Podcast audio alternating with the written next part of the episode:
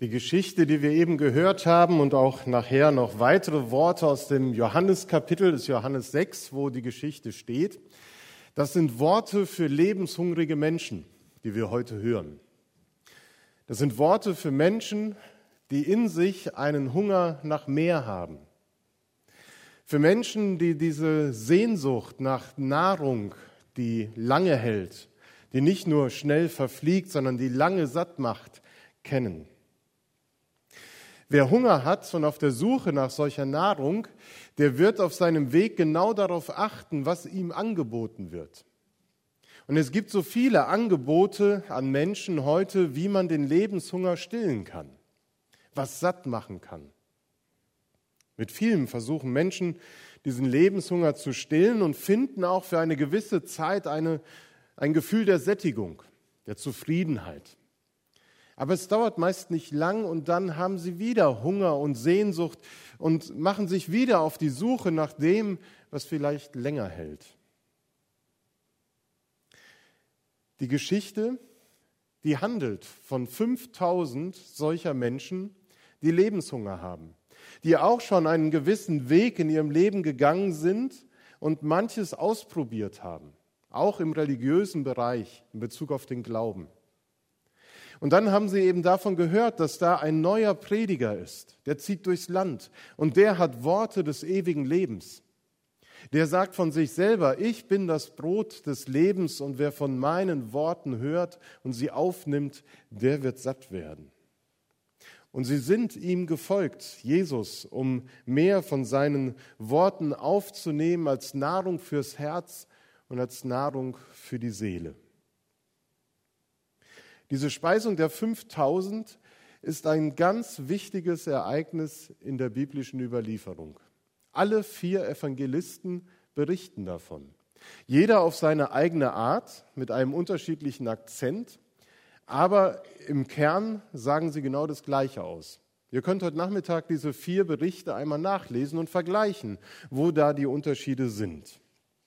Es muss ein Ereignis von ganz besonderer Wichtigkeit gewesen sein. Das wäre so, als wenn heute alle wichtigen Nachrichtenagenturen gleichzeitig und ausführlich darüber berichten. Also das Herforder Kreisblatt und Neue Westfälische. Ich möchte gern zwei Spuren mit euch heute nachverfolgen und ein bisschen der Bedeutung nachspüren, die diese Geschichte für uns als Gemeinde hat, aber auch für jeden von uns persönlich die wir hungrig sind nach Leben. Zunächst einmal in Bezug auf uns als Gemeinde. Dazu nehme ich mal die Version von Markus und Lukas dazu. Und bei Markus und Lukas kommen die Jünger von einer Evangelisationsreise. Jesus hat seine Jünger ausgesandt und gesagt, predigt den Menschen das Evangelium, heilt sie, und die Jünger haben das getan. Und sie kommen gerade von diesem Einsatz zurück und sind voller Begeisterung von dem, was sie erlebt haben. Sie haben nämlich erlebt, dass die Worte Jesu wirklich Relevanz haben für die Menschen, denen sie sie verkündigt haben. Das erinnert mich so ein bisschen an unser Baseballcamp. Vor mittlerweile zwei Wochen ist es zu Ende gegangen oder sogar drei Wochen, nein, zwei Wochen. Und wir haben da auch so etwas Ähnliches erlebt beim Abschlussgottesdienst, dass wir zusammengekommen sind und begeistert von dem erzählt haben, was wir dort erlebt haben, was in dem Leben von jungen Menschen und Eltern in Bewegung geraten ist. Wir sind auch zurückgekommen vom Stadion und haben hier angefangen zu erzählen, was wir auf dem Baseballcamp erlebt haben. So ähnlich muss man sich das da vorstellen. Die Jünger wollten mit Jesus alleine sein und ihm berichten, was sie erlebt haben. Allerdings, so hat Matthias das ja eben schon erzählt, blieb die persönliche Zeit mit ihrem Herrn und Meister nur sehr kurz. Denn die Menschen, sie kamen. Sie kamen in Massen. 5000 Menschen plus Frauen und Kinder.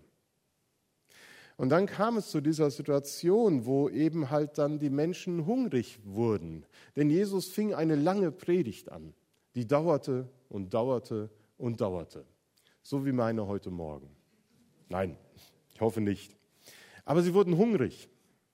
Und Jesus nahm das wahr. Und er sprach zu seinen Jüngern, Gebt ihr ihnen zu essen. Und sie sprachen zu ihm, sollen wir denn hingehen und für 200 Silbergroschen Brot kaufen und ihnen zu essen geben? Jesus sagte zu ihnen, wie viele Brote habt ihr? Geht hin und seht nach, was ihr habt. Und als sie es erkundet hatten, sprachen sie, wir haben fünf Brote und zwei Fische. So berichtet der Evangelist Lukas. Wieder erhalten die Jünger einen Auftrag. Diesmal sollen sie nicht das Evangelium verkünden, das hat Jesus selber gemacht, sondern sie sollen dem Volk einfach zu essen geben. Sie sollen sie satt machen. Und da trat bei den Jüngern das große Stirnrunzeln und das Schweigen auf. Wie sollen wir diese vielen Menschen satt bekommen? Wir zwölf sollen 5000 Menschen versorgen. Mit nichts. Die Reaktion der Jünger ist so typisch, vielleicht auch für Gemeinde. Wenn es um große und neue Aufgaben geht, dann schauen wir erstmal nach, wie viel Geld haben wir denn auf dem Konto? Können wir uns das leisten, dieses Projekt? Oder haben wir genug Mitarbeiter? Haben wir genug Ressourcen, um die Wünsche und die Bedürfnisse der Menschen, denen wir dienen wollen, zu erfüllen? Bei den Jüngern war es so, egal wie viel sie aus den Taschen herausgeholt haben, es war schlicht und einfach zu wenig. Sie hatten nicht genug, um die Menschen satt zu bekommen. Gerade einmal fünf Brote und zwei Fische. Und was an Geld da war, darüber brauchen wir nicht reden. Die Jünger, die kamen vollkommen begeistert von ihrer Missionsreise zurück und sind jetzt in diesem Moment vollkommen ausgebremst und demotiviert. Sie stehen vor einer unmöglichen Aufgabe und sind ratlos. Da haben sie eben noch die Kraft Gottes in ihren Wirken bei der Missionsreise erlebt und auf einmal wissen sie nicht weiter. Vielleicht geht es uns als Gemeinde auch manchmal so. Da suchen Menschen nach geistlicher Nahrung. Sie erwarten hier in unserem Gemeindealltag, in unserem Angebot, Fragen auf, äh, Antworten auf ihre Fragen zu finden. Sie suchen hier den Ort, wo sie Christus begegnen und ihren Lebenshunger gestillt bekommen. Und es sind so viele Menschen, die danach suchen und mit ihnen verbunden noch so viel mehr unterschiedliche Bedürfnisse, sodass wir uns vielleicht auch fragen könnten, schaffen wir das? Wir als EFG Herford, sind wir reich genug an Ressourcen materieller Art, vom Geld her, vom Personal, von ehrenamtlichen Mitarbeitern und, und, und, um die vielen Menschen, die auf der Suche nach Lebensbrot äh, sind, dass sie satt werden. Und vielleicht kommen wir auch zu dem Punkt, dass wir sagen, oh, das überfordert uns gerade. Ja, Baseballcamp war gut, aber die Nacharbeit, die ist schwierig. Vielleicht fallen noch andere Beispiele aus der Vergangenheit der Gemeindegeschichte ein, wo man das Gefühl hatte, das ist eine Nummer zu groß für uns. Deswegen ist die Geschichte so von Bedeutung für die Gemeinde. Denn an diesem Punkt, wo die Jünger waren, fängt Jesus an zu handeln. Da ist die Geschichte noch nicht zu Ende, sondern Jesus fängt an zu handeln. Jesus macht aus dem wenigen, was die Jünger zusammentragen, genug für alle und noch mehr. Das wenige, was die Jünger bereitstellen können für Jesus, ist genug für ihn, dass alle satt werden und sogar noch übrig bleibt. Das ist das Wunder, dass Gott aus dem wenigen genug für alle machen kann. Und Jesus ist es nicht wichtig, ob wir viel bereitstellen können. Jesus ist es nicht wichtig, was wir alles haben, sondern er nimmt das, was vorhanden ist und macht daraus so viel, dass Menschen an Leib, Seele und Geist satt werden. Dieses Wunder von damals, das geschieht genauso auch heute in unserer Zeit, in unserer Gemeinde. Und ich bin gespannt, wie wir das immer wieder auch erleben werden, dass Gott das, was wir haben, zum Segen werden lässt für die Menschen, für viele Menschen hoffentlich. Es kommt eben nicht auf die Vielfalt und unsere Möglichkeiten an, sondern allein auf die Kraft Gottes, die aus wenig genug machen kann. Das Wichtige ist, dass wir einfach loslegen und anfangen und weitermachen. Denn das Wunder, das geschieht ja nicht in dem Jesus die Brote und die Fische segnet und auf einmal stehen ganz viele da, sondern das Wunder, wenn man nachliest, geschieht, während die Jünger austeilen. Die Jünger fangen an mit fünf Broten und zwei Fischen und während die Jünger ihren Dienst tun, Jesus helfen, wird aus dem wenigen genug für alle. Denn wenn wir Gott darum bitten, dass er segnen möge, was wir ihm zur Verfügung stellen, dann bitten wir dem, der alles geben kann. Wir bitten Jesus Christus, der den Menschen mit unglaublichen und unermesslichem Erbarmen und Liebe begegnet. Wir bitten dann Gott um seinen Segen, der in Jesus Christus das Brot des Lebens zu uns Menschen geschickt hat. Denn auf ihn kommt es an, nicht auf uns als Gemeinde. Wir können das, was wir haben, ihm zur Verfügung stellen und diese wundersame Vermehrung ebenso erleben. Auf andere Weise, aber wir können sie erleben. Das finde ich sehr ermutigend in diesem Bericht von der Speisung der 5000. Das ist die Bedeutung für mich in diesem Text für Gemeinde dass Menschen satt werden, dass Menschen das Brot des Lebens schmecken und kosten, das ist das Anliegen des Johannes. Das hebt er in seiner Version dieser Geschichte hervor. Waren es bei den ersten drei Evangelisten die Jünger, die von ihrem Herrn beauftragt werden, das Brot zu verteilen, so verteilt bei Johannes Jesus selbst. Jesus verteilt das Brot. Bei Johannes sind es nicht die Jünger, sondern der Herr selbst. Denn darin wird deutlich, dass Jesus zutiefst daran interessiert ist, dass die Bedürfnisse der Menschen gestillt werden.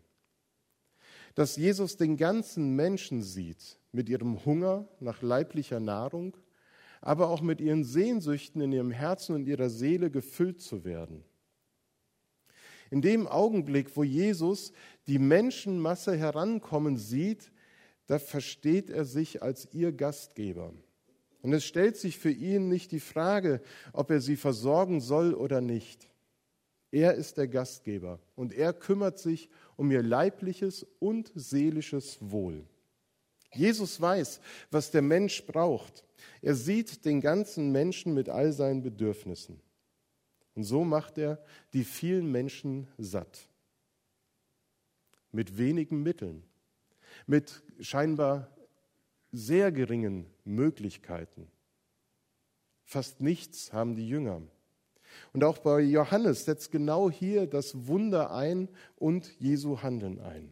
In vollkommener Ruhe und Souveränität agiert er als Gastgeber für 5000 Personen.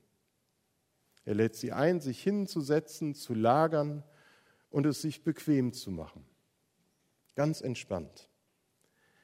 Stellt euch mal vor, 5000 Personen wären zur Eröffnung unseres Baseballcamps gekommen. Ich weiß nicht, ob wir auch so entspannt geblieben wären oder ihr, die ihr in der Pommesbude gestanden habt und Würstchen gebraten habt. Ob wir genug gehabt hätten, ich weiß es nicht. Edeka wäre um die Ecke gewesen, aber Jesus blieb ganz entspannt. Er spricht über die lächerlichen Vorräte, das Dankgebet, so wie es jeder Hausvater tat, wenn Gäste zum Essen im Haus waren, und fängt an auszuteilen, so viel sie wollten. So viel sie wollten. Ich finde es ganz wichtig, dass uns genau diese Version auch von Johannes überliefert ist. Wir könnten ja in der Gefahr stehen zu meinen, dass es wirklich darauf ankommt, was wir haben und was wir tun und anbieten können. Dass es auf unser Engagement und unsere Leistung ankäme, dass Menschen in unserer Gemeinde satt werden. Johannes ist es ganz wichtig, dass wir begreifen, dass wir all das, was wir zum Leben brauchen, an leiblicher wie an geistlicher Nahrung, allein von Jesus Christus, von Gott, dem Schöpfer, empfangen. Und dass wir erkennen, dass hinter all dem, was wir geschenkt bekommen an Nahrung, und sei es das tägliche Brot, dass hinter all dem, was wir zum Leben zur Verfügung äh, bekommen, dass dahinter die unglaubliche und unermessliche Liebe und das Erbarmen Gottes steht.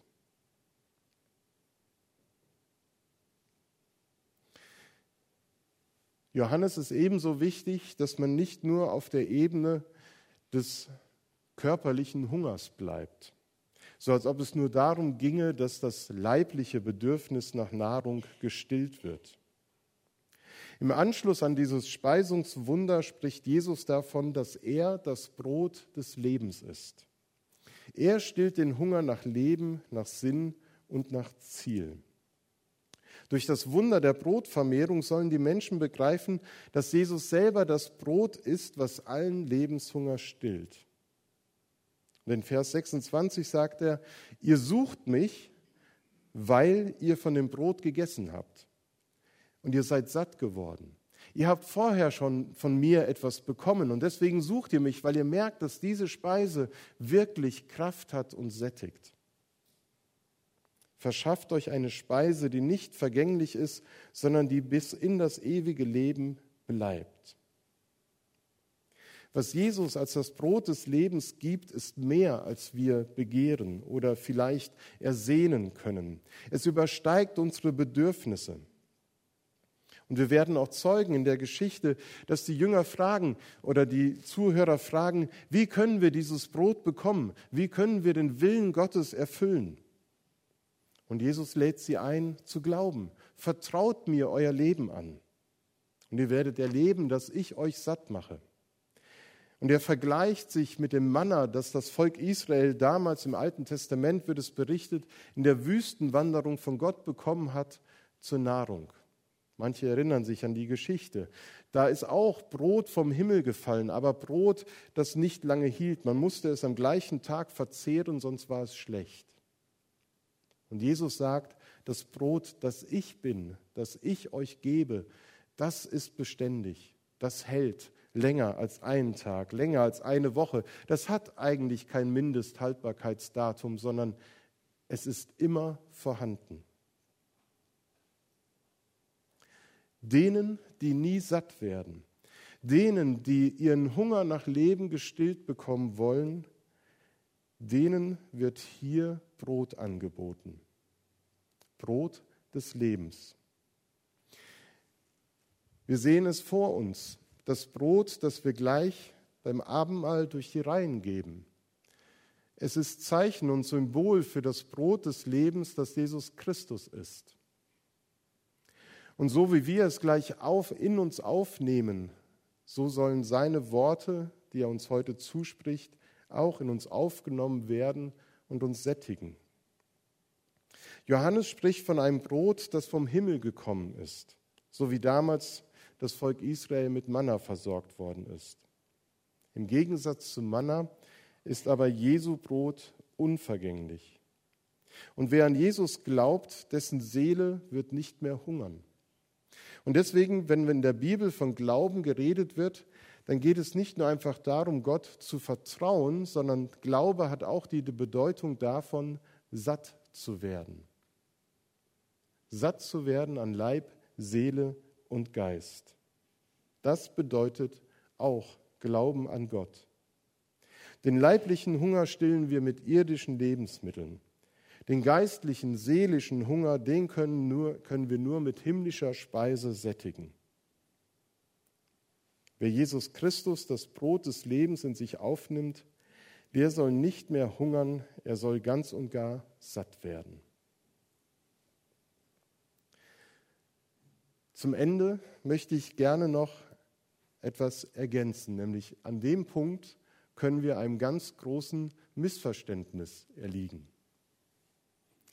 Das Brot des Lebens soll uns satt machen. Und ich habe in einer Predigt von Eberhard Jüngel gelesen, wenn wir unseren Hunger stillen, dann machen wir üppig lebenden Europäer das ja nur allzu oft so, dass uns mit dem Hunger auch der Appetit vergeht. Dass uns mit dem Hunger auch der Appetit vergeht. Man kann auch den Hunger nach Leben so zu stillen versuchen, dass einem der Appetit dabei gründlich vergeht. Lebenssatt heißt dann lebensübertrüssig oder auch nur lebensmatt und lebensmüde. Doch wo der Lebenshunger so gestillt wird, da wird mit dem Hunger nach Leben zugleich die Freude am Leben abgeschafft. Und das kann man durch ein allzu wüstes Leben ebenso erreichen wie auch durch ein, sagen wir einmal, scheinheiliges Leben. So oder so hat man schließlich das Leben satt. Wie schade wäre das, wenn wir das so verstehen würden, dass wenn wir Christus in uns aufnehmen, dass wir dann lebenssatt wären. Für mich bedeutet das, ich habe alles. Ich bin vollkommen zufrieden mit allem und es ist alles gut. Ja, das ist ein schöner Zustand, aber er bedeutet auch, ich habe keine Erwartungen mehr. Ich erwarte eigentlich nichts mehr, weil ja alle Bedürfnisse gestillt sind. Letzte Woche haben wir davon gesprochen, dass Gemeinde für Anfänger ist. Gemeinde für Anfänger. Und hier wird das wieder deutlich. Wenn Jesus uns das Brot gibt, das wir zum Leben brauchen, dann sollen wir nicht lebenssatt werden, sondern gerade im Gegenteil. Wir sollen Appetit bekommen auf noch mehr Leben. Unser Appetit soll angeregt werden, mehr von Jesus zu bekommen und mehr zu entdecken, was er bereithält für unser Leben. Genau das Gegenteil von dem, was Eberhard Jüngel als Folge unserer Nahrungsaufnahme beschreibt. Mit dem Brot des Lebens, das vom Himmel kommt, soll es sich anders verhalten. Ja, unser Bedürfnis soll gestillt werden, aber nicht so, dass wir danach keinen Appetit mehr hätten, sondern dass wir nach wie vor uns nach mehr sehnen von Jesus, so wie die 5000 Leute. Sie haben gehört von Jesus und viele von ihnen sind mit über den See gefahren und sind dort wieder hingegangen, um wieder von Jesus zu hören. In diesem Sinne möchte ich heute mit euch zusammen Abendmahl feiern. Dass das Abendmahl eben ein Ort ist, wo wir uns neu das Brot nehmen und in uns aufnehmen. Und gleichzeitig aber deutlich wird, wir möchten mehr von Christus. So wollen wir das Abendmahl feiern. Nicht als ein Sättigungsmahl, das uns vollkommen erfüllt und sättigt und keine Erwartungen mehr offen lässt, sondern das uns offen werden lässt für das, was Christus noch mehr geben will. Bevor wir das tun, wollen wir gemeinsam das Lied singen, Kommt, atmet auf, ihr sollt leben. Das ist die Einladung, die wir gemeinsam auch singen können, die hier drin steckt, wenn Jesus uns das Brot des Lebens anbietet.